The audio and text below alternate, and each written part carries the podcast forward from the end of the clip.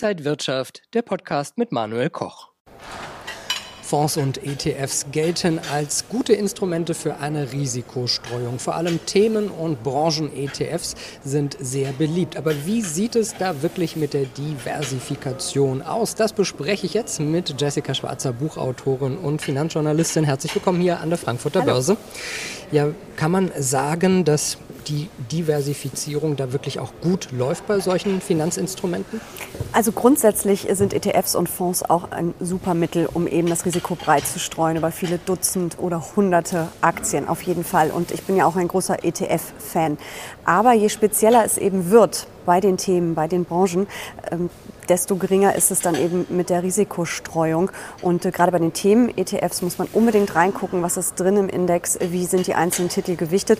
Aber auch bei den äh, Branchen-ETFs, wo man das vielleicht gar nicht so erwartet, kann man da ähm, schon sehr unangenehme Überraschungen erleben und hat dann im Zweifel ein äh, Schwergewicht, ein Klumpenrisiko im Depot, was man so gar nicht haben wollte.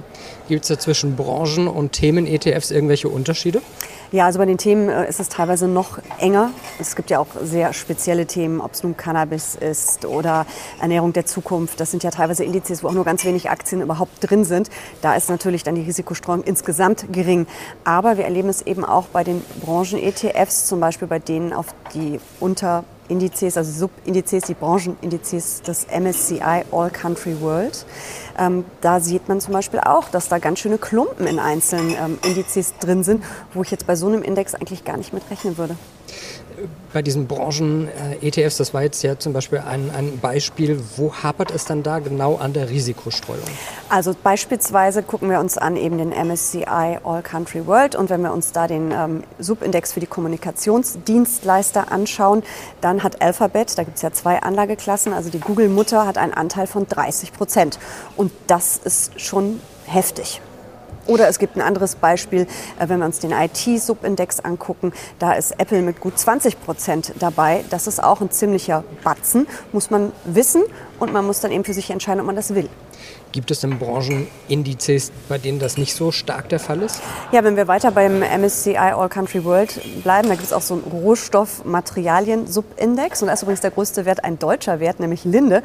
Und da sind es nur 5,5 Prozent. Und äh, da hat man natürlich dann mehr Risikostreuung, wenn schon der größte Wert nur so einen kleinen Anteil hat. Muss man denn jetzt sagen, grundsätzlich Finger weg von Branchen und Themen-ETFs oder kann man da reingehen? Nein, so weit würde ich nicht gehen. Ich würde es mir nur immer sehr genau angucken, um eben zu wissen, was ist wirklich drin und was ist wie gewichtet. Und es ist ja eben einfach so, die meisten Indizes auf der Welt sind ja nach Kapitalmarkt gewichtet, also nach Marktkapitalisierung gewichtet so.